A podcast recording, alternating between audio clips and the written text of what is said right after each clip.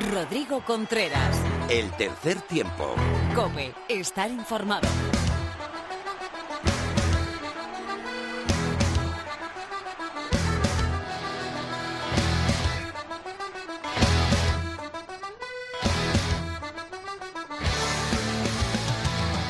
Hola, ¿qué tal? Bienvenido al tercer tiempo, bienvenido a la cadena Cope. Aquí comienza esta melé radiofónica que semana tras semana hacemos conjuntamente, empujando juntos en este partido.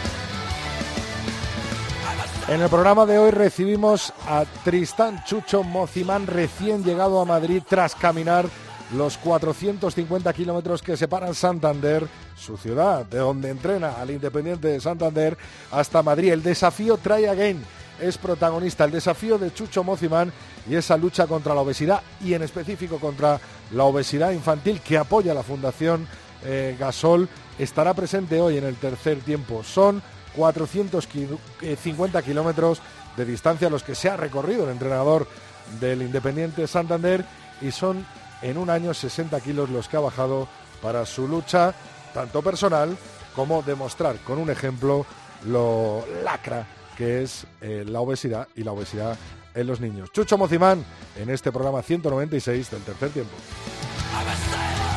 Además, toda la actualidad nacional e internacional del oval, como siempre, como cada semana, Lorena López con el rugby femenino, la tertulia con Fermín de la calle y por supuesto Miguel Ángel Torres Teto hablando de muchas cosas, la concentración del 15 de León, las palabras de Juan Carlos Pérez tras la derrota ante Alcobendas en el Pepe Rojo, también ese partido ante Occitania y otras muchas cosas de actualidad que analizaremos en nuestra tertulia del tercer tiempo.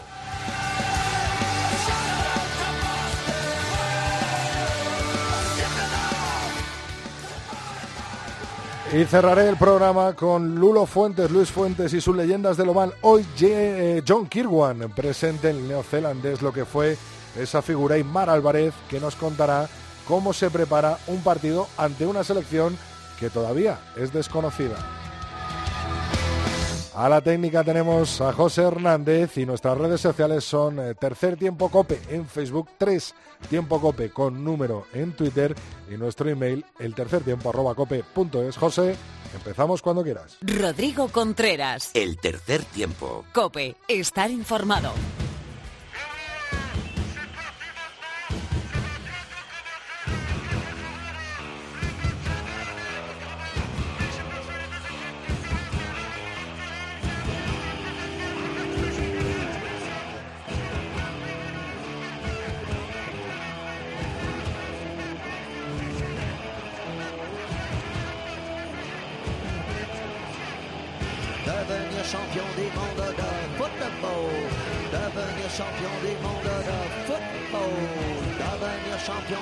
De.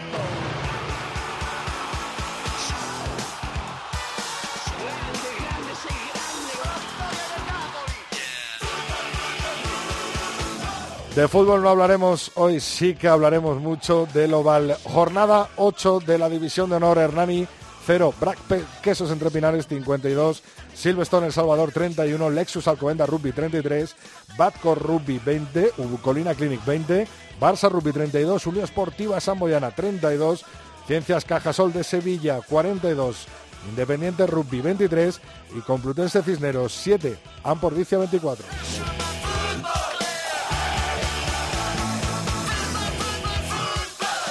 Tras ocho jornadas disputadas, Brac Casios entre Pinares eh, encabeza la tabla con 34 puntos. Le sigue el Silverstone Salvador con 29 y tercera y cuarta posición para el Lexus Alcomenda Rupillán Pordicia con 28 puntos. Unión Esportiva Samboyana es quinto con 23, a tan solo un punto sus vecinos del Barça Rugby. Séptima posición para Ciencias Caja Solo La Vide con 19, los mismos que Aldro Energía Independiente Rugby Club. Y cierra la tabla Batco Rugby con 11 puntos, Complutense Cisneros con 9 puntos, Ubu Colina Clinic con 7 puntos y Hernani con 7.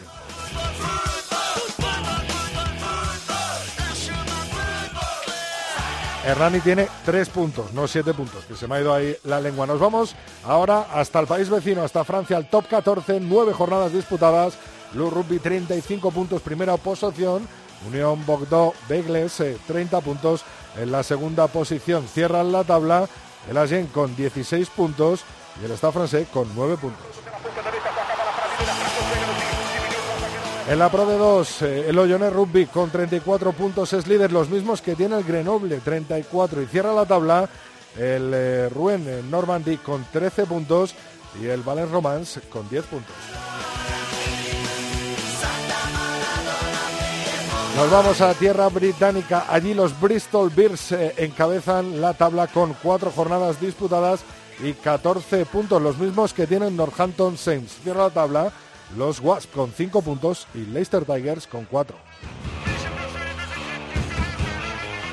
En la Guinness Pro 14, conferencia A, Leicester Rugby es primero con 29 puntos en 6 jornadas disputadas y le sigue Ulster Rugby con 20 puntos. Cierra la conferencia A, los Osprey con 6 puntos y Cebre Rugby con 2 puntos.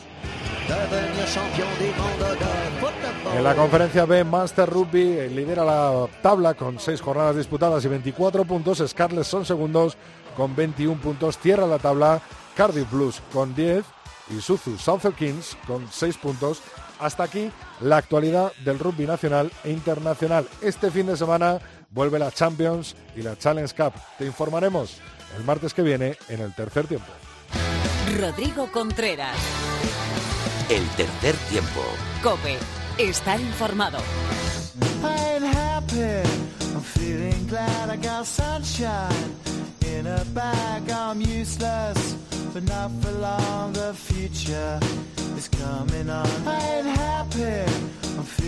Hola, hola, Lorena López, ¿dónde andas ahora mismo?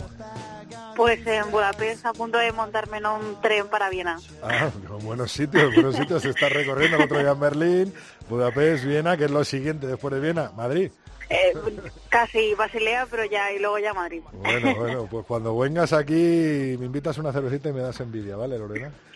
Pues sí, que había que aprovechar que había tanto descanso entre entre jornada y jornada de la Liga Iberdrola para darse un paseo. Bueno, pues cuéntanos, entonces, eh, ¿a qué nos atenemos este fin de semana con las chicas?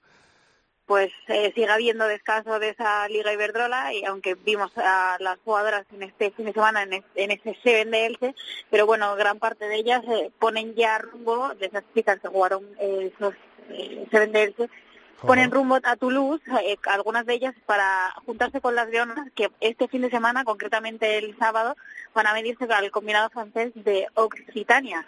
El partido se disputará, como ya he dicho, el sábado a partir de las 3 de la tarde y, como no, podrán verlo en directo en Teledeportes y, bueno, te escucharán a ti retransmitirlo. La selección femenina de 15 ha llegado a cabo en Fuenlabrada la penúltima fase de preparación para este partido de primer nivel, pero el equipo que dirige José Antonio Barrio Yunque termina su puesta a punto en, su, en la propia ciudad de Cala, donde se encuesta el Estado Ernest Wallon, que es la casa del Estado de Toulon, y que albergará los partidos tanto de las leonas como de los leones. La lista definitiva de convocadas eh, cogió forma después de que el seleccionador hiciera varias modificaciones con el resto de las leonas que acudieron a Gredos a principios de esta semana pasada. Estos cambios en la prelista consiste principalmente en la incorporación de algunas de las leonas que se ven tras ese torneo de Elche, como te decía, como pueden ser Lucía Díaz o Isia Pozo, y varias jugadoras que tenían compromiso con sus clubes, como ha sido el caso de Mónica Castelo, que jugó el fin de semana pasado con la Copa Ibérica con su club, con el CRAS, o Amalia Argudo, que de jugar este sábado lo haría en el campo de su actual club. Y bueno, como te digo, Rodri, eh, este fin de semana tenemos una cita muy importante para las leonas y justo justo después van a jugar también los leones en el mismo campo. Además, los dos eh, retransmitidos en directo eh, por Teledeporte. Eh, las chicas a las tres, que lo harán los compañeros de, San Cugat, con Diego al frente, y los leones, pues lo hacemos desde aquí, desde el Pirulí de Madrid, con Javi López y, por supuesto, el equipo que estamos siempre ahí.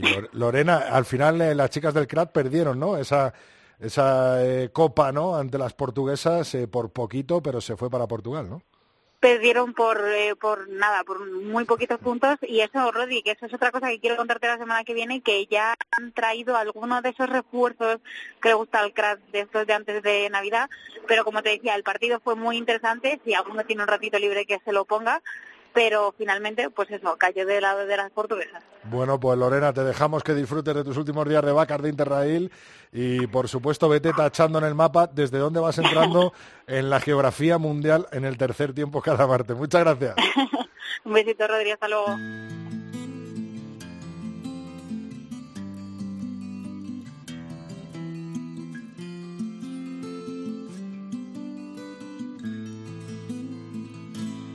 Quieto parado, no te arrimes. Ya son demasiados abriles para tu amanecer desbocado. Mejor que me olvides. Yo me quedo aquí a tender mi pena al sol en la cuerda de tender desolación. Luego empezaré a coser, te quiero en un papel y a barrer el querer con los pelos de un pincel. Y en cuanto acabó, Bueno, tenemos una visita muy especial en los estudios del tercer tiempo de la cadena Copeo. Hoy acaba de llegar, tras 16-17 etapas andando, Chucho Mocimán a la capital, a Madrid. Una caminata de más de 400 kilómetros en el que la ha acompañado pues eh, muchísima gente de rugby según iba saliendo por el camino. Pero mejor que te lo cuente yo, pues que te lo cuente el mismo que está hoy en los estudios de la cadena Copeo. Hola Chucho, Muy bienvenido. buenas, Rodri, ¿cómo estás? Pues muy bien, muy contento de tenerte en el tercer tiempo hoy aquí y sobre todo para que nos cuentes qué tal ha ido ese desafío Try Again, eh, cómo ha sido, ¿no? Eh, desde la primera etapa hasta la última, cómo va a ser a partir de ahora que has llegado a Madrid, bueno, un poco todo. ¿Cómo empieza? Vamos a empezar por el principio, ¿cómo comienza ese desafío Try Again en la cárcel del Dueso? Y esto empieza hace 17... Esto recién empieza, ¿no? Esto recién empieza, esa es la frase nuestra de cabecera. Pero bueno, esto empezó hace 17, 18 meses dentro de la cárcel, dentro del otro proyecto que tú conoces de los, de los espartanos. Cuando hablando con los, con los chicos de mi equipo de rugby de, la cárcel, eh, que son padres, que tienen hijos, y escuchándole mucho a ellos de todas las carencias, todas las, la, la- la- la- lo, cómo lo extrañan a los hijos, todos los momentos que se pierden de vivir con sus hijos. Yo en ese momento pesaba 200 kilos, tenía una calidad de vida muy mala, también me estaba privando de muchas cosas de hacer con mis hijos y cuando se lo escuché hablar a los presos, tipos picantes, tipos duros, y por ahí cuando me lo contaban se quebraban, se ponían a llorar incluso, me empecé a sentir identificado, me empecé a sentir, a sentir identificado con ellos, empecé a darme cuenta que yo estaba sufriendo lo mismo que ellos, pero estando en libertad. Estabas atrapado dentro Estaba de tu cuerpo. atrapado en mi propio, estaba preso, por, por hacer una analogía con, con la situación de ellos, estaba preso entre, de mi propio cuerpo por pesar 200 kilos y por no haberme cuidado en los últimos 10 años. Entonces ahí fue donde tomé la, la decisión de hacer algo. Todavía no existía el desafío Try Again, pero fue el clic para decir tengo que hacer algo por mi vida, tengo 44 años y no puedo, no puedo estar así. A partir de ahí, entre una casualidad y otra, empezó a surgir la idea de, de Try Again, empezó a surgir la idea de hacer San- Santander Madrid andando. Obviamente que previamente a eso tenía que ponerme bien fí- físicamente, que fue lo que empezamos a armar con todo un equipo de trabajo entre médicos, preparadores físicos, nutricionistas, fisioterapeuta, una psicóloga, el gimnasio Marisma donde entreno, bueno, se empezó a, Ajá. se empe- empezaron a sumar colaboradores, patrocinadores, armamos un equipo, así un poco mi mentalidad de entrenador de rugby, la trasladé a, a este proyecto que en principio era un proyecto personal, pero que realmente lo hicimos en, en equipo. Y ahí armamos una estrategia, vamos a decirle, de, de alimentación, de entrenamiento, de, de equilibrio emocional, también que es muy importante, de prevención de lesiones, que son los cuatro pilares donde nos, nos sustentamos, digamos, para que sea e- efectivo el, el método. Y bueno, y esta, esto que hice ahora, hacer Santander Madrid, es un poco el colofón final, pero realmente lo más importante fue todo el proceso de 16 meses. Un proceso en 16 meses en el que pierdes 60 kilos, en el que hay mucha gente involucrada, como, como bien acabas de explicar, eh, dentro de, ese proceso, y, y- y un proceso en el que antes de empezar te encuentras que no tienes financiación para pagarte los costes del viaje, ¿no? Sí, el, proceso fue avanzando, el proceso lo pude hacer porque todos los colaboradores, son todos los patrocinadores que tenemos, la verdad que se han portado muy bien, pero cuando llegó la época del viaje sí que no tenía financiación para, para, poder, para poder pagar lo que tenía que pagar, que al final son 16 noches afuera, eh, comidas, eh, desayunos, y bueno, ahí aparece eh, un amigo mío, un gran amigo mío, Dieguito, Diego Aparategui, que de chiquito sufrió problemas de obesidad y de diabetes, entonces él siempre se sintió muy identificado con lo que yo estaba haciendo y me apoyó de- desde el primer día. Y Diego tiene una particularidad también, que fue víctima de terrorismo de, de ETA. Entonces un día hablando en mi bar que vos conociste, Ajá. me, me dice, Chucho, yo te voy a financiar el viaje, y, pero no es un préstamo, no es un regalo, eh, sino que quiero una contraprestación para que, le des, eh, para que me des visibilidad, me decía. Yo le pero si digo, si vos no tenés ninguna Claro, empresa, ningún ¿cómo negocio, que que- una panadería tal, que le ponga un... Sí, sí, Me dice, no, no, no, yo lo que quiero es, tú sabes, mi, mi, mi historia de, haber sido víctima del terrorismo de ETA, tal. Me dice, entonces yo quiero que le des visibilidad a, a Jusapol. Me dice, ¿Qué es Jusapol? Jusapol es eh, la justicia salarial policial, tanto de policías nacionales como guardias civiles, el, el equilibrio salarial. Entonces, Diego, como un tipo muy agradecido a las fuerzas de seguridad del Estado, Guardia Civil, Policía Nacional, porque re- realmente tuvo que apoyarse en, en- en ellos para pasar ese momento malo cuando vivía en el País Vasco, siempre fue muy agradecido a ellos y bueno, y él es un convencido, me convenció a mí también de, de, lo, de la importancia del equilibrio salarial, digamos, que los guardias civiles de Cantabria cobren lo mismo que el guardia civil de, de- sí, de de Cataluña. La donde sea. Entonces, nada, él, él me pidió eso, el financiarme el viaje, pero darle visibilidad a, a Jusapol. Hablamos con la gente de Jusapol Cantabria en principio, con, con Alex Rado, que es Policía Nacional, y ellos encantados de, de- de que podamos darle esa visibilidad, yo también encantado de dársela, Dieguito encantado de apoyarle también en, en ello. Y a raíz de ahí empiezas el viaje, lógicamente, con el apoyo de Dieguito. ¿no? A- a- empiezo el viaje con el apoyo de Diego, con esa financiación, Un pero viaje, una caminata en la que tú también eh, te tienes que tirar o apoyar de la Guardia Civil porque hay una etapa Claro. en la que no ves las nubes, las tienes en los ojos, no hay camino y estás totalmente perdido, ¿no? Cuando llegamos a, esa- ese acuerdo de colaboración, digamos, con Try Again y con Jusapol, le comento a la gente de Jusapol de Cantabria eso, que tenía una etapa que ya antes de salir ya la veía con malos ojos. Era sábado 13, el día 13 que no me gusta para nada. No, la etapa 13, perdón, no sábado 13, era la etapa 13 que no me gustaba para nada. Veía en el Google Maps la, la Sierra de Madrid, veía los caminitos senderos que no eran muy confiables, 1800 metros de altura, el puerto de la Cebeda. Entonces ahí ya empiezo a contactar con la Guardia Civil de Santander, de Cantabria, para que para la gente del Seprona, de esta zona, de la zona de la montaña, tenga, me tenga una asistencia, tenga un apoyo de alguna manera. Yo soy un tipo que no soy un tipo aventurero de estar todo el día en la montaña, al contrario, soy de rugby, de, mi bar, de la ciudad y, De ciudad. y no mucho más. Entonces la verdad que la Guardia Civil fue, fue espectacular, cómo me apoyaron. Eh, Quique de, de, de Buitrago, fue la, la persona que estuvo así un poco encabezando ahí un poco la logística. Se empezó a, poner difícil la situación porque cuando ya la climatología era muy adversa, a- las nubes ya estaban a 1000, 1100 metros y yo tenía que subir a 1800 metros, empezó a nevar, empezó a hacer mucho viento, mucho frío. Yo iba con ropa de como pasaría a pasar por la castellana en lugar de estar en la montaña Sí. y el GPS se me se rompe, se tilda el GPS, no, no- no funciona. La etapa yo la estaba haciendo con, con Pablo y con César de Alcalá, do- dos amigos de Alcalá, gente de rugby también. Y bueno, nos empezamos a apoyar entre nosotros, en plan animarnos como cuando estás por jugar un partido de rugby. Pero la realidad es que éramos tres inconscientes que estábamos en medio de Perdidos la montaña, perdidos. Y ahí aparece la asistencia de la Guardia Civil, que un poco a ciegas fue, fue haciendo como nuestros ojos, digamos, de, de ir indicándonos hasta dónde llegar. Ellos no podían subir por la climatología, no podían subir. Entonces, bueno, nos fueron guiando hasta que nos encontramos del lado de Madrid con ellos. Y bueno, ahí la verdad que una tranquilidad, estaba muerto de frío, de hambre, Claro, o sea, todo, pero muy tranquilo de tener el apoyo de la Guardia Civil. Obvio, Chucho, el desafío Try Again comienza hace 16 mete- meses, como nos contabas, con ese equipazo en el que te apoyas y pierdes 60 kilos.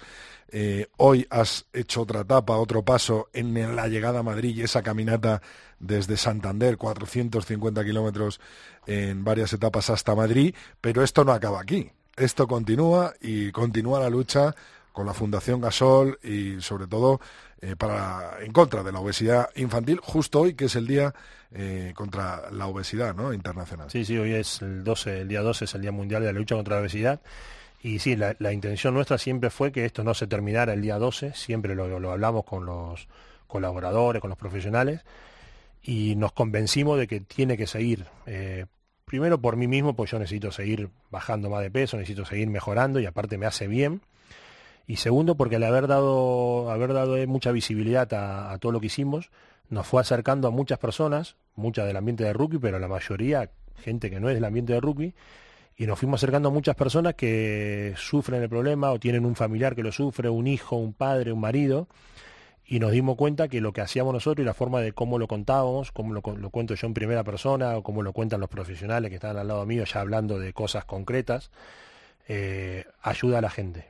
Ayuda a la gente, empezamos también a colaborar con la Fundación Gasol y la verdad que nos motivó a, a que esto no, no, no, no terminase ahora, como digo siempre, esto recién empieza y, y seguir trabajando por, por mí mismo para seguir mejorando y seguir manteniendo mi calidad de vida o mejorarla aún, pero sobre todo ayudar a la gente que sufre este problema y sobre todo ayudar a los niños, que por ahí son más indefensos, digamos, porque por ahí no, no saben en el problema que se están metiendo y realmente el problema de la obesidad infantil es un problema importantísimo en España que hay que darle mucha, mucha, mucho valor, mucha importancia, hay que preocuparse de ellos.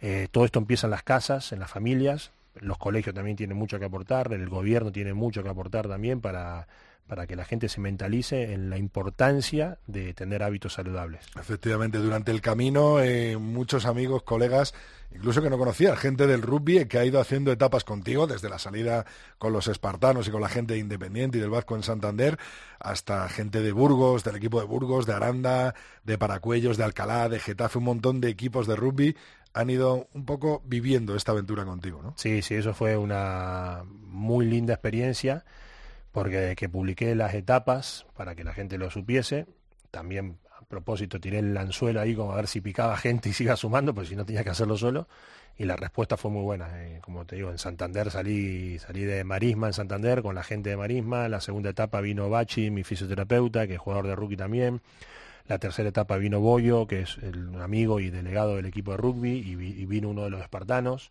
que es el proyecto de, de rugby ahí en la cárcel. Eh, después hice algunas etapas sola, me encontré con el presidente de mi club de casualidad en un Qué bar de un pueblo, no lo voy a creer. Después se suma la gente de Burgos, que me apoyaron muchísimo, Morros y, y Alfa, y Iñaki Sicilia, el presidente de- del club. De ahí aparece Pedro, Pedro Sardina en, en la zona de Aranda. Lo mismo, y fui descubriendo gente que no conocía, porque a Morro lo conocía, por ejemplo, pero a, a- a Pedro de Aranda no lo conocía. Claro.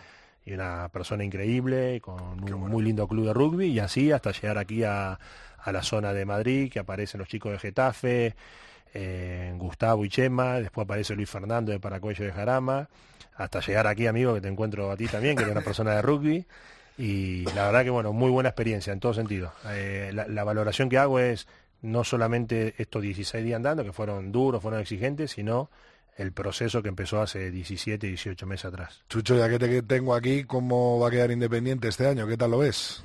Y la liga está muy, muy pareja. Eh, nosotros, em, como casi todos los comienzos nuestros de ligas, no somos un poco irregulares. Tenemos partidos muy buenos que, que los ganamos o los perdemos por muy poquito, como nos pasó con San Boy, con El Salvador. Y tenemos después partidos para el olvido, como fue este fin de semana en Sevilla. Pero bueno, estamos todavía en proceso de formación con otro equipo nuevo, como, como siempre nos pasa toda la temporada, pero yo creo que si nos respetan las lesiones, tenemos equipo para ser competitivo y jugarle de igual a igual a cualquiera. Lo que pasa es que reconociendo que los otros equipos son igual o más fuertes y reconociendo que tenemos una plantilla pequeña que a poco que tenga lesionados se, se siente. Y últimas dos preguntas, un poquito para ver cómo, cómo respiras. ¿Va a jugar el Vasco Independiente en San Román juntos? Estamos jugando ya juntos. Pero ya jugando. definitivamente. No creo que definitivamente. La albericia se va a quedar como... No, la Albericia se va a quedar como está. Hay un proyecto de un campo propio, de, de tener unas instalaciones propias de rugby para que la compartan los dos equipos, que hay un compromiso de la alcaldesa de que así sea, que si se llega a concretar yo creo que sería lo ideal. Santander eh, es una ciudad pequeña, no es Valladolid, no es Madrid, pero tenemos dos equipos en máxima categoría y creo que nos tienen que tratar como corresponde y tener unas instalaciones para el primer equipo y para los niños y para todas la- las categorías de los dos equipos. Y última pregunta, ¿ves futuro a la Liga Sub-23? Sí, me encanta. Sí. Me encanta, me encanta. Eh, tiene muchas cosas para, para corregir, hay que Ajá. corregir muchas cosas. Desde el primer día la apoyé, eh, pero en mi experiencia, habiendo perdido todos los partidos, solamente ganamos un partido que fue justamente a Batco, habiendo perdido todos los partidos, mi experiencia me dice que eh, es el año que más motivado tengo a los chavales, que más piña tengo entre ambos equipos. Es la primera vez que estoy armando que armé un solo staff con un solo, una sola plantilla. Antes éramos dos equipos autónomos. Uno se iba a Salamanca a jugar la Copa de Castilla y León y otro nos veníamos a Madrid a jugar aquí con el Covenda. Y ahora somos un único equipo, entrenamos todos juntos, terceros tiempos todos juntos, viajamos juntos. Y eso para los chicos de casa fue un- una motivación extra que a pesar de no tener todavía nosotros resultados positivos, que para nosotros es secundario ahora, está siendo muy positivo. Se puede mejorar, claro que sí, hay que mejorar cosas a nivel logístico, a nivel estructuras, pero es muy positivo para, para el rugby, yo creo. Chucho Mocimán, un placer tenerte en el tercer tiempo, un lujo que estés aquí en los estudios eh, de la cadena COPE y lo dicho, esto recién empieza, ¿no? Esto recién empieza, mi frase de cabecera y es la que me motiva a, a no quedarme de brazo cruzado y, se- y seguir, seguir avanzando. Pues nosotros seguiremos detrás, empujando en la melé de segunda línea en este caso. Hasta luego, Chucho, gracias. Chao, amigo. Rodrigo Contreras. El tercer tiempo. Cope, estar informado.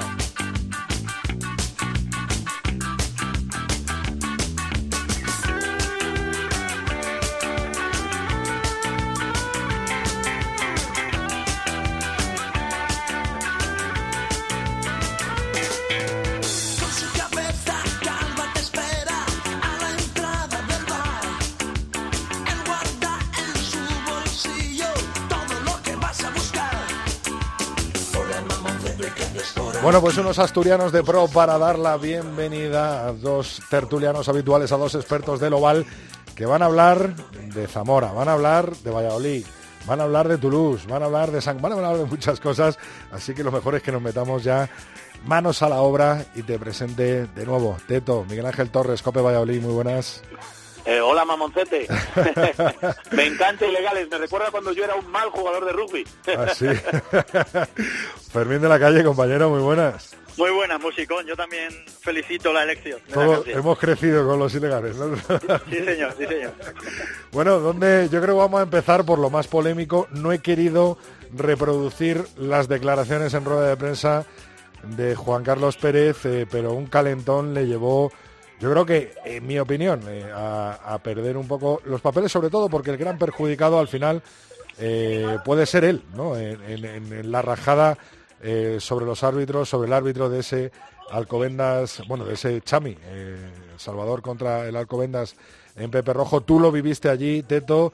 Tú, Fermín, estuviste muy cerca viviendo también. Y, y bueno, pues contarme un poco vuestra opinión. Yo para mí es una, una cagada total y un calentón que me imagino que, Juan Carlos Pérez, que es un tipo increíble, bueno, pues habrá pensado sobre ello y seguramente, aunque siga pensando lo mismo, eh, fríamente no, no lo hubiera dicho. Fermín.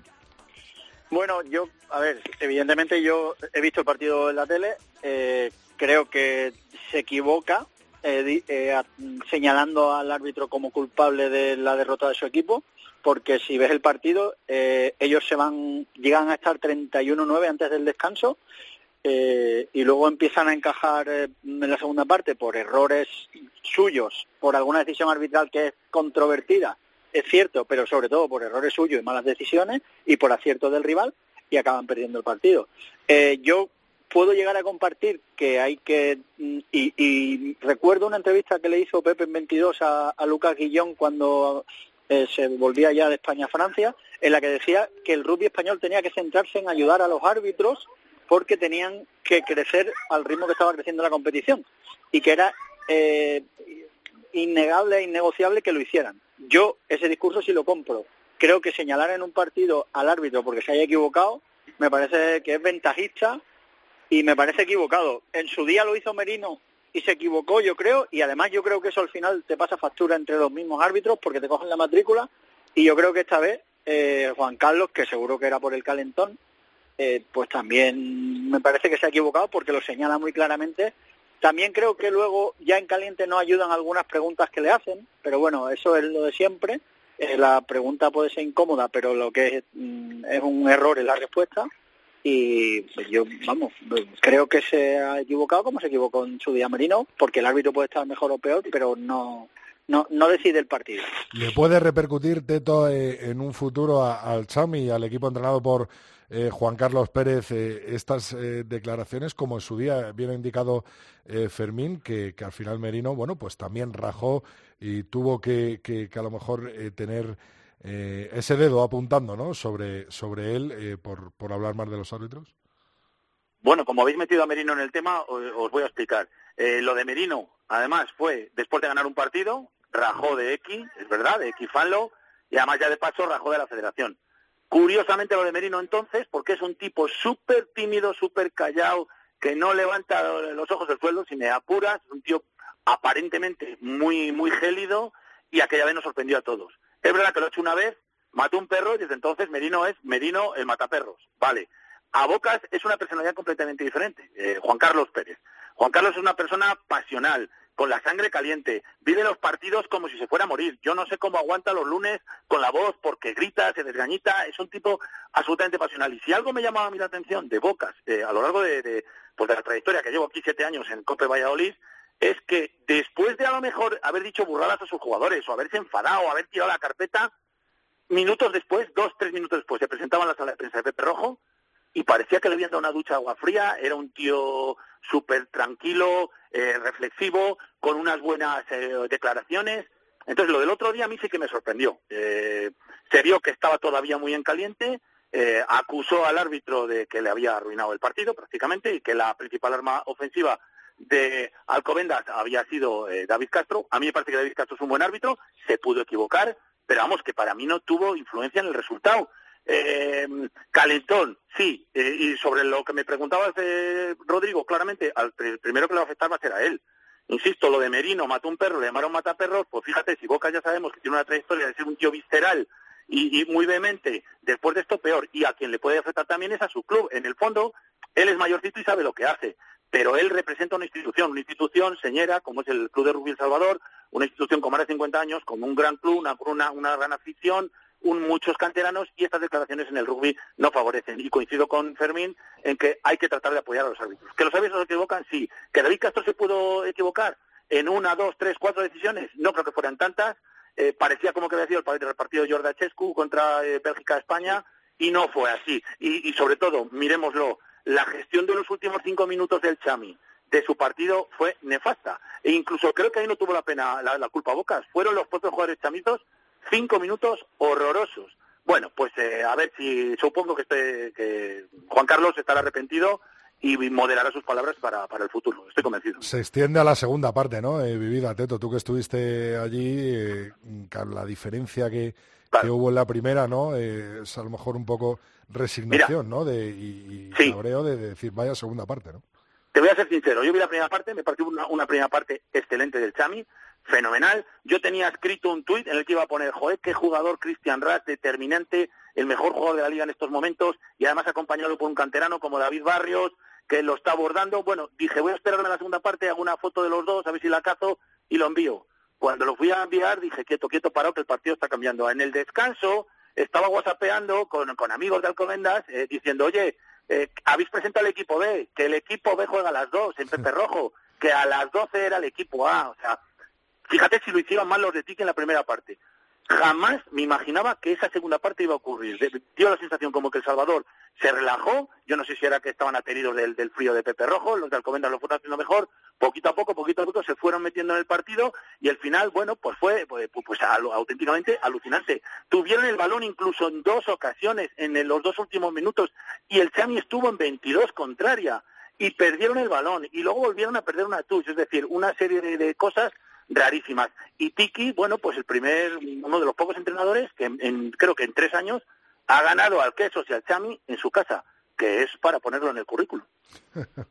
eh, Fermín, eh, ¿crees eh, que se debe hablar de, de, o juzgar un poco, a, no lógicamente como lo hizo el Bocas, pero a los árbitros después de un partido?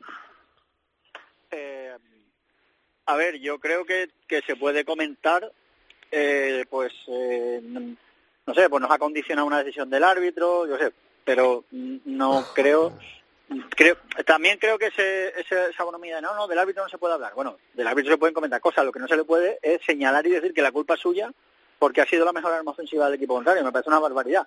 Eh, Pero sí creo que lo que sobre todo mm, hay que hacerlo es de forma constructiva. Y tú ves cuando unas declaraciones son constructivas y cuando son disuasorias y lo que te estás quitando es el, la culpa de la derrota. A mí me parece que si vemos que hay un, un problema y todos creemos que ha llegado el momento de que se suba un escalón eh, el criterio arbitral porque se les forme más, se les profesionalice dentro de lo que es el rugby español, pues lo que hay que hacer es decir, bueno, pues eh, igual tenemos que empujar todos para que pase eso y ayudarle y que, y, y que suba el nivel porque el, el nivel de juego ha subido. Eso lo hemos comentado todo y, lo vemos cuando vamos a los campos. A lo mejor el de rugby no ha subido tanto y necesitamos que vaya a la par del otro. A mí que se comenten esas cosas no me parecen mal porque lo que te digo. Si la crítica, entre comillas, es constructiva, me parece bien. Si es del otro tipo, pues no, no, no, no lo entiendo porque el rugby nunca ha sido así. Y, y a mí había mucha gente los días en redes que me decía, es que eso es una tontería. Aquí se puede hablar del árbitro. No, mira, si los neozelandeses, los sudafricanos, los ingleses y los irlandeses no hablan del árbitro, ¿qué vamos a llegar? ¿Los españolitos a cambiar el rugby porque somos más listos que nadie? Pues, pues no, la verdad es que no. Bueno, aparte de, de este Silverstone El Salvador 31, el Lexus Alcobendas Rugby 33, la jornada estuvo bastante interesante con un empate por arriba, un empate por abajo, el del Barça Rugby, la Unión Esportiva Samoyana, el Batco Rugby con, con el Ubu Colina Clinic, luego el pinchazo de, del Independiente en, Sevilla, ¿no? Del Ciencias eh, Cajasol, eh, la victoria eh, lógica de, de Ampordicia en el central ante Cisneros y, bueno, y la paliza, ¿no? De, del Brasqueso entre Pinares en, en la Andare Toki al Hernani. Eh, ¿Cómo lo has visto tú, Teto? Esta, esta jornada interesante, ¿no? La jornada 8. Sí, muy interesante. La liga sigue ahí.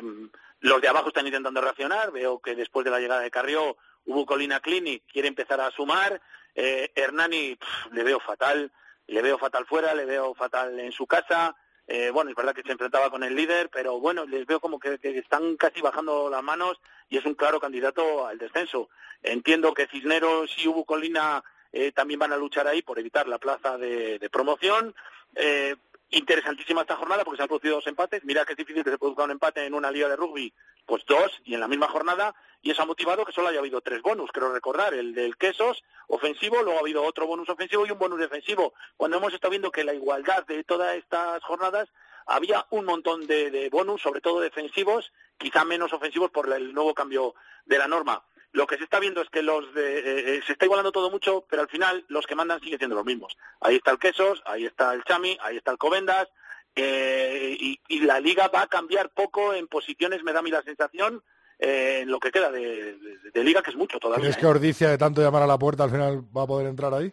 Sí, sí, yo estoy convencido que Ordicia eh, va a ganar en casa a mucha gente poderosa. Va a ganar a alguno de Valladolid, seguro, eh, cuidado allí Alcobendas, eh, Ordicia yo le veo un equipo fortísimo, tú miras uno a uno sus jugadores y son interesantísimos, eh, ya, ya tienen eh, aprendido el esquema de juego y yo a Ordicia le meto entre los cuatro primeros, ¿eh? y dándole guerra y dándole la matraca a, a Alcobendas. Eh, Fermín, eh, te quería preguntar, eh, final en Zamora, ya lo conocemos, sí. final de la Copa del Rey, ahí están los cuatro equipos ya metidos, ¿te parece acertada esa decisión y sobre todo llevar la final de Copa del Rey a un sitio bueno diferente, que no sea ni Madrid ni, ni Valladolid? A ver, me, me, parece acertado porque si dijera lo contrario sería un cínico, porque si llevamos diciendo todos estos años que lo que no pueden elegir es la sede el día antes de las semifinales o y montar el follón que hay, me parece bien que hayan tomado la decisión con tiempo y que ya se sepa que la final va a ser en Zamora. Han tomado una decisión, es más respetable, menos respetable.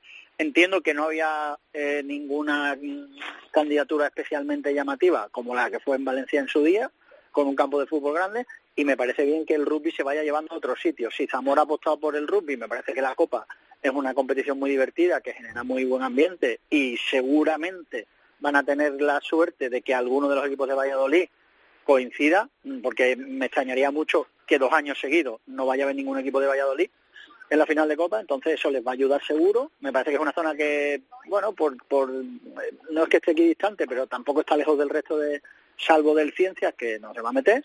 Entonces, de los cuatro que hay, bueno, no, está excesivamente lejos. Seguro que se van a volcar porque suele pasar que en los sitios eh, así mm, que no tienen posibilidades de ver ese rugby, cuando les dan esa oportunidad, se vuelcan y seguro que sale una buena final de Copa a nivel organizativo, de ambiente y tal y me parece bien siempre acercarnos a, que lleven el rugby a los sitios. Lo mejor es que ya lo han dicho y ya vamos a evitar la bronca de todos los años de eh, lo- si se la quieren llevar a un sitio cuando los dos equipos de Valladolid pueden entrar o si se la llevan a otro lado mm, mm, perjudicando a uno de los dos finalistas porque el otro está mucho más cerca. Al fin y al cabo, Barcelona, Madrid y Valladolid, bueno, más o menos de Zamora, es accesible ese viaje. ¿Te parece bien a ti, Teto? Sí, a mí, a mí eh, Zamora me parece fenomenal. Yo ya lo he expresado aquí. Lo que no me parece bien es el cambio de criterio. Eh, unas veces escoge antes, eh, otras sabiendo los finalistas, otras antes de saberse los semifinalistas. Por favor, el mismo criterio todos los años, a ser posible. Luego, una vez que han tomado la decisión de Zamora, genial. Fíjate a mí que soy vallisoletano, a 100 kilómetros, si es que lo tenemos ahí a una hora. Entonces, yo creo que por el interés, y lo comenté en broma en Twitter, por el propio interés de los organizadores, les, les merece la pena que vaya al menos un equipo vallisoletano. Sabemos que la afición del Cham y la afición del Queso se desplaza en masa. No te digo si, si la final, al final es una final vallisoletana, pues llenan el estadio seguro. Que no es así, que solo va uno, bueno, pues también va a haber buena entrada. A mí lo que me da pena, y ya se lo he comentado muchas veces, amigos de Alcobendas, es que es un gran club, es un gran equipo, pero tengo la sensación de que no tiene una afición, no tiene una afición fiel que la siga y si llegan a la final, que ojalá lleguen, que para eso son los actuales campeones. Está llamando Pepe que- al teléfono del tercer tiempo. Pues que llame. Pepe, pero ya se lo he dicho muchísimas veces. Creo que Alcobendas eh, tiene muy poca afición. Si fuera al menos un padre solo de cada uno de sus canteranos, sería una afición numerosa. Pero es que no van, no siguen al subclub. Y en el caso de Barcelona está a 820 y tantos kilómetros. Demasiado van a hacer si va eh, un par de autobuses. La suerte que tiene el Barça es que esa camiseta tira mucho y seguro que hay una peña futbolística del Fútbol Club Barcelona En en, Zamora, Barcelona claro. y seguro que van a estar allí. En cualquier caso, vaya quien vaya, mm, doy todo mi apoyo al, al equipo que dirige Carlos Martínez, que le hemos tenido hoy en Cope Valladolid, precisamente hablando de este tema. Están muy ilusionados, el jueves es el sorteo, sorteo puro y duro. Eh, creo que en esta ocasión lo, organiza muy bien la federación, va a ir Iñaki Vergara, van a ir varios directivos, el liceo. Bueno, pues va a ser un acto bonito que va a hacer en el ayuntamiento. Nos ha contado que el concejal de deportes lo está dando todo, a ver si consiguen un buen patrocinio y por favor, sé que el espectáculo deportivo va a estar garantizado. Yo a mí me gustaría que fuera un espectáculo de público y sobre todo económico, para que estos pequeños clubes que organizan una cosa, que se molestan y que quieren vincular el nombre de su ciudad, en este caso Zamora, a la palabra rugby, que por lo menos no pierdan dinero. Y para eso hace falta que todos vayamos. Yo, sea quien sea el finalista, yo voy a estar allí. Fermín, el 15 de León en San Cugat, ¿qué esperas de Occitania, de los occitanos? Bueno, vamos a ver un poco lo que sacan. Eh, entiendo que el top 14 será complicado porque se habló en un momento de que si va a haber mm, algún jugador de mucho nombre de Toulouse, pero no creo yo que Toulouse esté para dejar jugadores a una selección regional, por mucho que se enfrenten a los Leones. Pero bueno, se van a enfrentar a gente que normalmente está en la categoría en la que juegan los jugadores que vienen de Francia. O sea que va a ser un rival competitivo y de calidad. Eh, sospecho que va a ser un partido más cerrado que abierto en ese aspecto por parte de, eh, de España. Me da la sensación de que España va a imponer más un juego de equipo, por así decirlo, y los otros van a jugar un poco más eh, sin tensión en ese aspecto, aunque son gente competitiva, porque al ser un combinado que no han jugado nunca juntos, bueno, pues eh, en ese tipo de partidos se toman más decisiones individuales, arriesgas un poco más, eh, al final sales un poco más a divertirte, hay más sentido lúdico y eso hará que el partido sea divertido seguro porque España le mete mucho, mucho ritmo. Pero bueno, también vamos a ver gente nueva, gente de aquí, gente joven, porque Santi quería ver gente joven. Claro, una Seguro prueba que- para Santi, ¿no? Para, para gente nueva en el 15 de León, eso es. Es- eso es, el- seguro porque él comentó, bueno, que, que la intención era en ese partido ver gente joven, además también cambiados de posiciones, que eso ya lo hemos visto en el último año, que ha aprovechado para ver gente colocada en posiciones que no son las suyas, para ver su versatilidad, y seguro que es un partido interesante. Eh, España está en el ranking el 16, y eso también se tiene que notar en el campo. Estoy seguro de que él va a apretar para que sigamos contando las, eh, los partidos de este tipo llamados Taller 3, por así decirlo, porque esta selección que no está en el ranking, yo creo que podría ser un Taller 3. Veremos si le ganamos y Con a victoria, mí, eso es. claro, a mí lo que me preocupa, entre comillas, es que el equipo dé sensación de equipo, sobre todo con el ritmo que tiene de juego, que es muy dinámico y yo creo que es la clave del juego de ataque de España. Eh, Teto, ¿cómo, ¿cómo lo ves tú? Va a haber cambios seguro para el partido de Hong Kong la semana que viene, pero ¿cómo ves este encuentro el sábado ante Occitania? Eso es, pues eh, lo que has dicho tú, va a haber cambios seguramente para Hong Kong. Yo creo que venimos de una excepcional gira en, Sudafri- en Sudamérica, perdón, en la que se hizo muy bien, se jugó bien, se consiguieron buenos resultados y sobre todo Eh, vamos a ver lo que saca el, equipo francés, esa selección.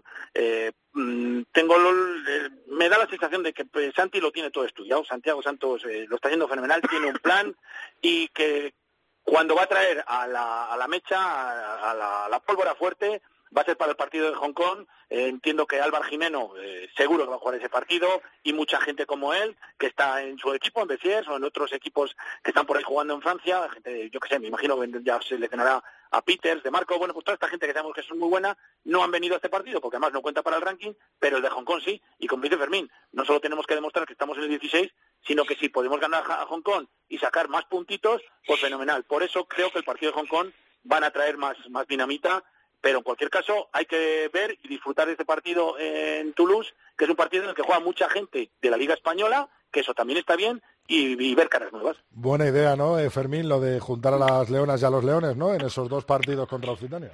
Sí, hombre, ese tipo de, de eso, yo creo que eh, sobre todo lo van a agradecer ellas porque les vamos a poner un poco más de foco mediático la prensa que que no nosotros precisamente que Sí, somos los que siempre estamos. de- de ellas, ¿no? Sí, pero vamos digamos que la gente que se acerca todas esas iniciativas les parecen interesantes y al final se ve reflejada en los medios. Y luego también que por así decirlo ellas van a convivir con gente que está viviendo en entornos profesionales de rugby.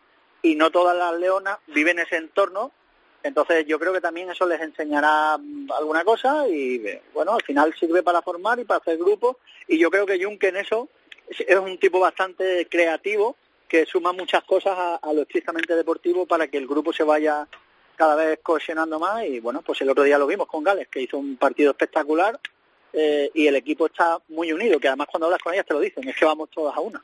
Efectivamente. Bueno, no, y, un- y un detalle sí, muy importante, creo que los dos partidos se retransmiten eh, por el teledeporte, ¿no es así? en directo, sí, sí. en directo, cuatro horas seguidas de rugby en teledeporte. Lo leía el otro día por ahí en algún foro.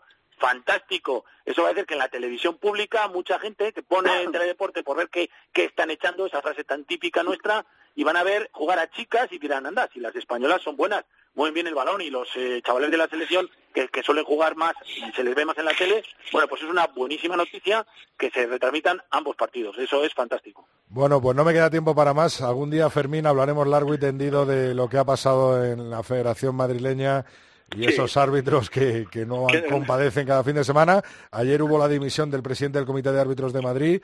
Eh, lo firmaba en un comunicado Jorge Pardo, presidente de la Federación Madrileña.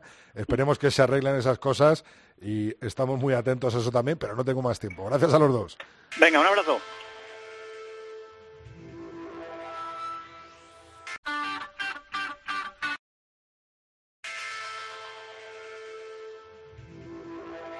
Rodrigo Contreras. El tercer tiempo. Cope. Estar informado.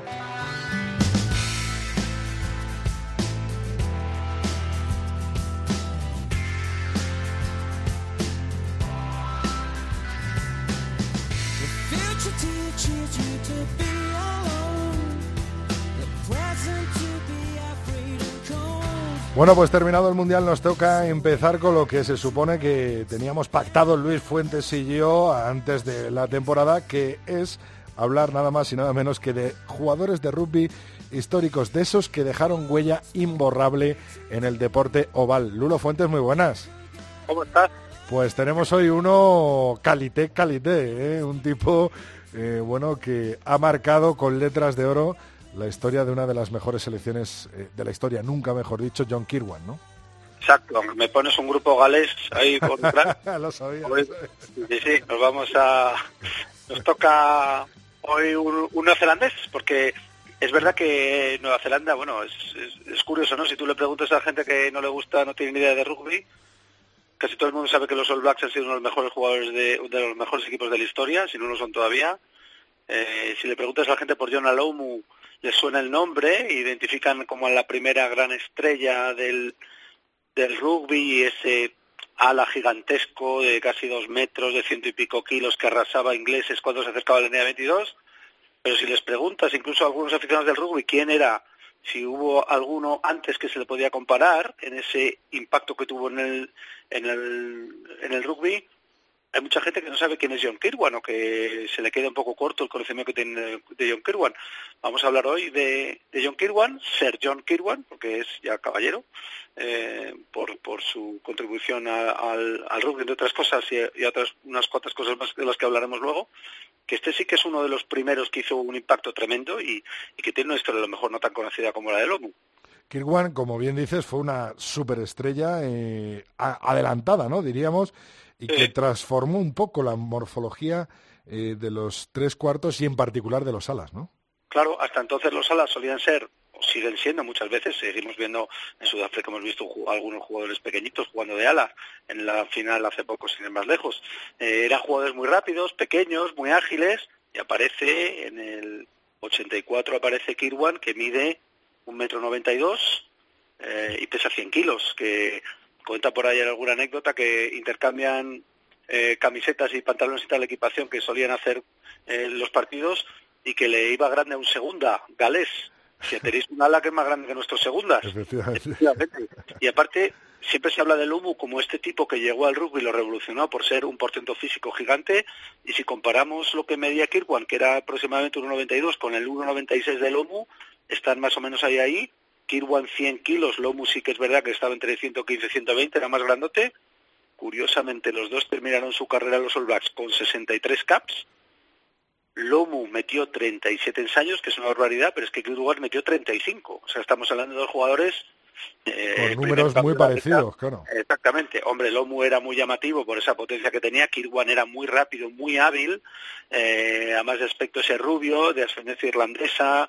Lomu tenía esa cosa de que era tongano y, y era un poco quizá más exótico y más llamativo para mucha gente. Pero estamos hablando de Kirwan, un jugador realmente extraordinario, con un físico extraordinario que aparece en un momento en el que la gente no estaba acostumbrada a ver ese tipo de jugadores. Efectivamente, el rugby no era profesional. De muchos Claro. dicen que fue a través del OMU, ¿no? O de la aparición del OMU cuando empezó a profesionalizarse. Kirwan es anterior, pero ya le venía en la sangre el, el ser All Black, ¿no? Sí, ya su, su abuelo fue All Black, fue jugador de Rugby League.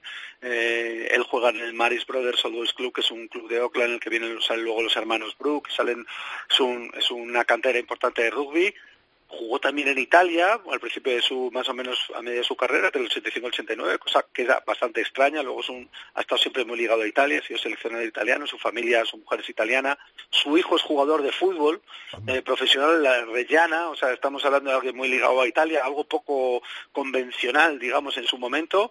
Y es verdad que hablamos de un momento en el que el rugby no era todavía profesional, aunque ya se empezaba a barruntar.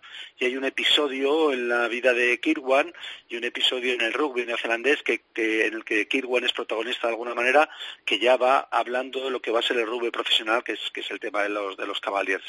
Eh, la gira eh, que hacen los neozelandeses por Sudáfrica con pleno apartheid, esos... Y además hay un documental muy interesante, eh, que creo que está en Eh, Movistar Plus, ¿no? Que, Está en Movistar hay un documental Sí. fantástico. Es, eh, son los momentos duros del apartheid. En el 81 había ido un equipo eh, sudafricano a Nueva Zelanda que había sido recibido con protestas, con manifestaciones, con muchas acciones en contra. En uno de los partidos aparece un avión y les tira globos llenos de harina. Eh, se crea realmente una, una revolución en torno a la llegada de los eh, sudafricanos. Y en esas, eh, la Federación Neozelandesa anuncia que van a ir de gira a Sudáfrica y se monta otro, eh, Otro pitote, pitote- tremendo. pitote importante, hasta el punto que hay dos abogados que llevan el tema a los tribunales y los tribunales neozelandeses prohíben la gira del equipo oficial de los All Blacks a Sudáfrica por ir en contra de algunos de los eh, valores, de algunos de los principios, de algunos de los objetivos que tiene la Federación Neozelandesa de Rugby. Eh, ¿Qué pasa ahí? Que se crea un equipo paralelo, no oficial, que va de gira a Sudáfrica, son los Cavaliers, no van con la camiseta de los All Blacks, van con una camiseta especial que lleva un Springbok y un helecho plateado, que lleva un patrocinador, que es algo raro, se dice que ya se le empieza a pagar bastante a los jugadores neozelandeses que van para allá.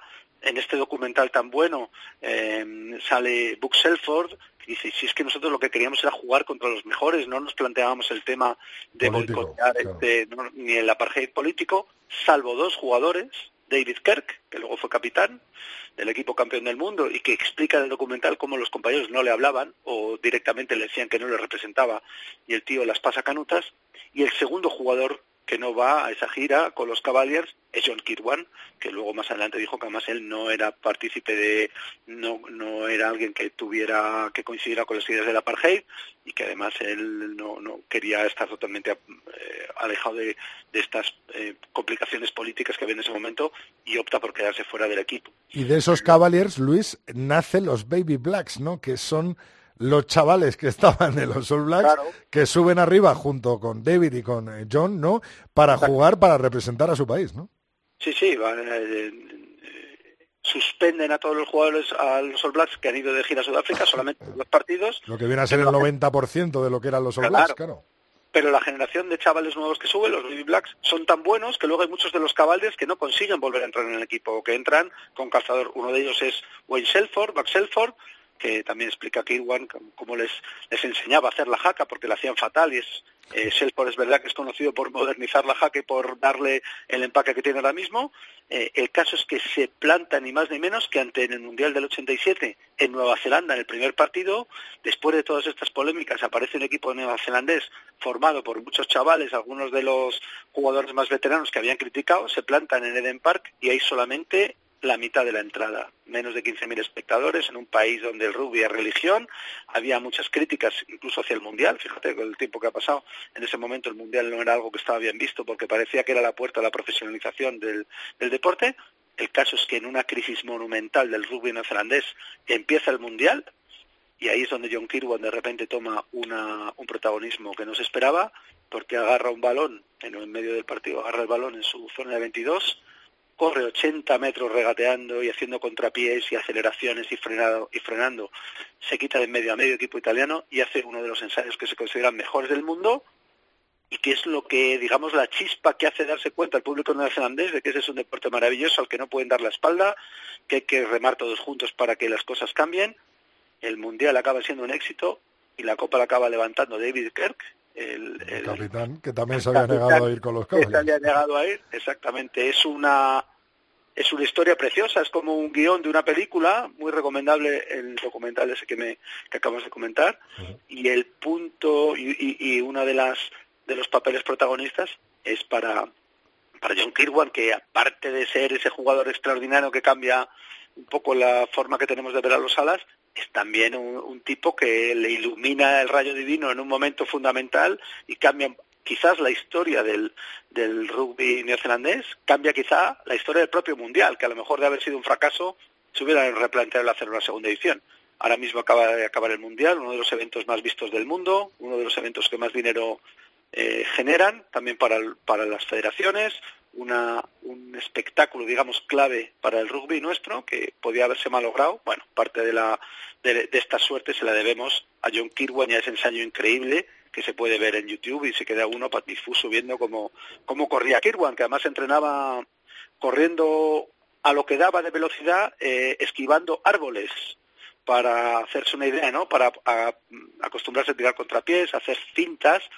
Eh, si no le salían bien, se pegaba de morros contra un alcornoque, con lo cual aprendió a hacerlo muy bien. Y luego los italianos dan fe porque no hay ninguno que consiga cogerlo en 80 metros. Eh, Lulo, además, un tipo que provenía, bueno, de ser carnicero, de, de- de- de una sala de despiece, ¿no? De animales y que llegó, como bien has dicho, a jugar en Italia, a jugar en Japón y a ser seleccionador también, ¿no?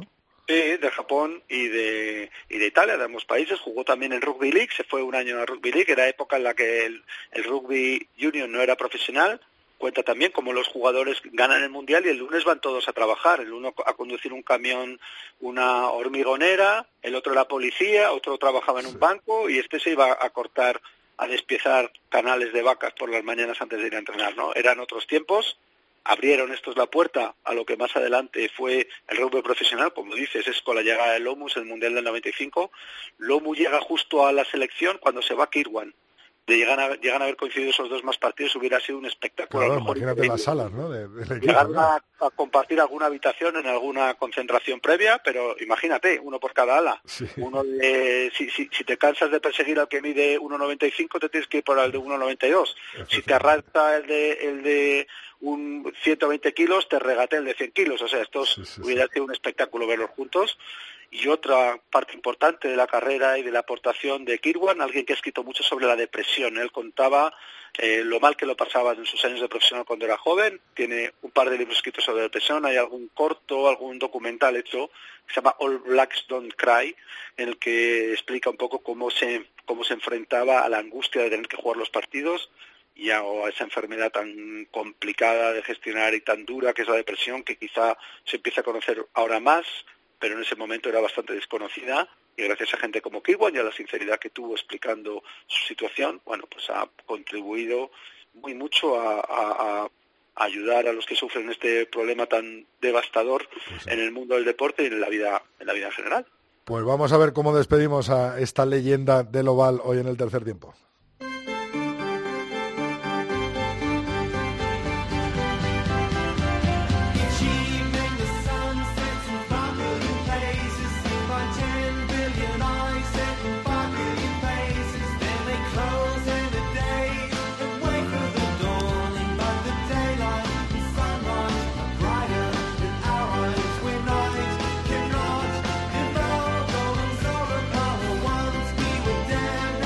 Estos no suenan para nada, Lulo, a galeses, ¿no?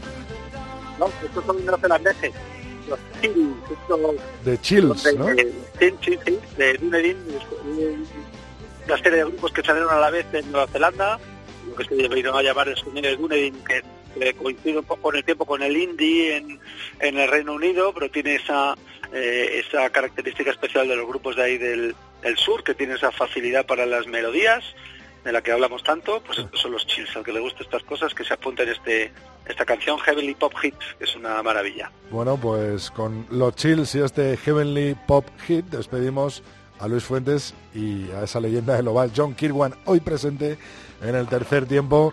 Estamos ya metidos totalmente en harina, así que el martes que viene una nueva leyenda del oval, ¿no, Luis? Claro que sí, será un placer. Venga, un abrazo. A vosotros.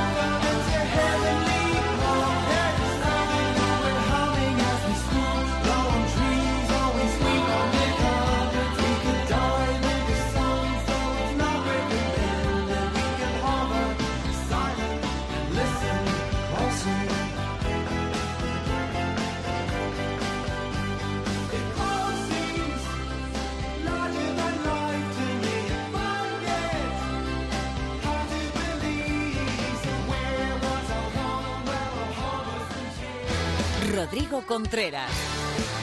El tercer tiempo. Cope. Estar informado.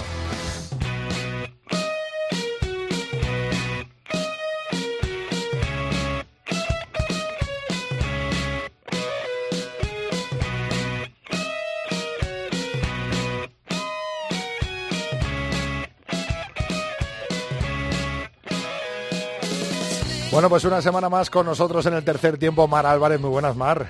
Hola Rodrigo, Lo, lo primero, he de decir que estás a punto de entrar en una reunión del 15 de León en San Sí. Cugat.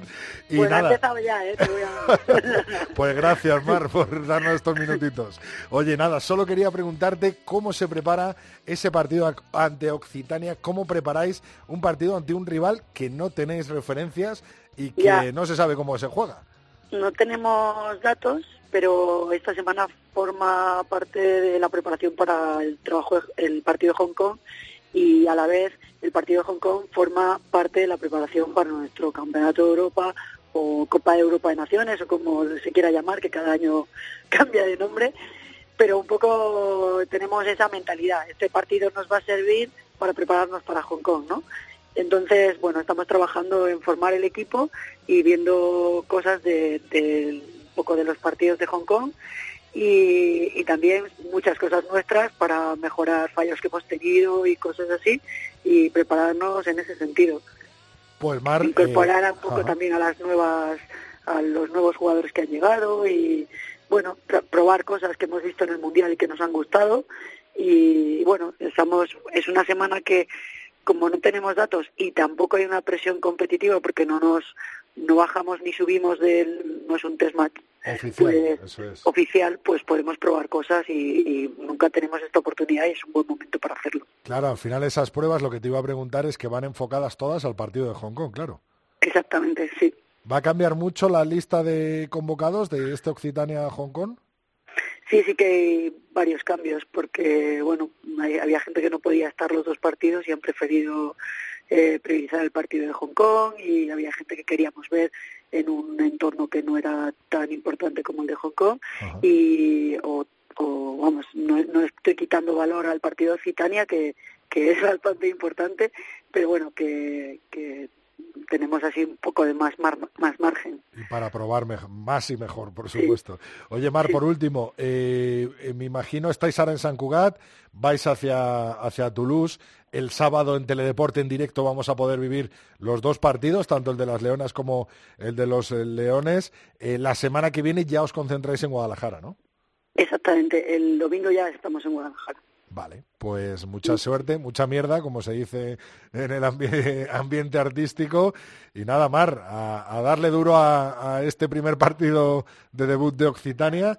Y por supuesto, bueno, pues que, que salga España vencedora, estaremos ahí retransmitiéndolo con la tele.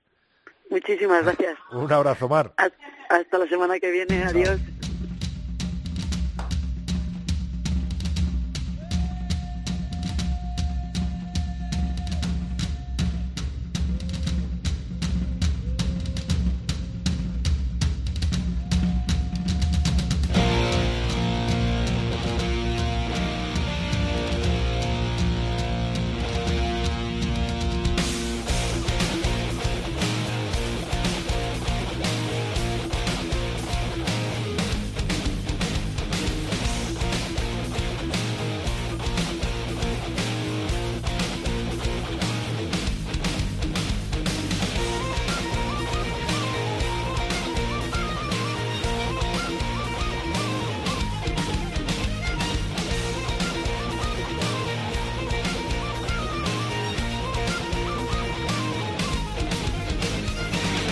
Ha llegado eh, la hora de ir echando el cierre a este programa 196 del tercer tiempo. Antes te recuerdo que estamos en Twitter como 3 Tiempo Cope con número. Nuestra cuenta de Facebook es el tercer tiempo cope y nuestro mail el tercer tiempo arroba cope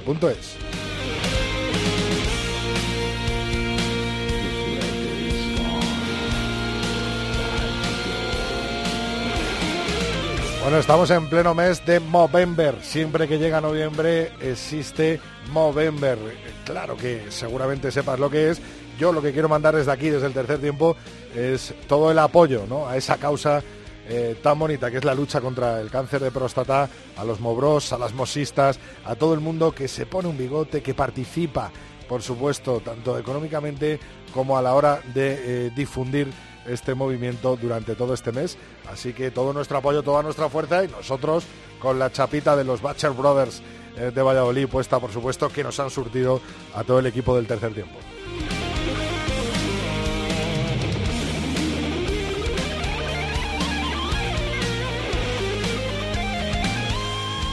Y esta semana en nuestras redes sociales se ha hablado de la Liga Sub-23. Carlos Espósito Cabezas insistía en la buena temporada que están haciendo los Sub-23 de Samboy, a lo que le contestaba nuestro compañero Fermín de la Calle y también se ha hablado mucho de esas palabras de Juan Carlos Pérez señalando directamente con el dedo al árbitro del encuentro en el que en el último suspiro Brad Linklater consiguió a través de un drop la victoria en el Pepe Rojo ante sus pupilos de El Chami. Miguel Ángel Jiménez nos decía, Brasin Bin de Torna Rugby, de Phil, en el tercer tiempo, a ver qué dicen Tiki Seven y Mar eh, Rugby al respecto. Y a lo que contestaba el maestro Phil, no, no habrá, me he dado al trabajo eh, cremástico estos días, no solo de rugby vive el hombre, desgraciadamente.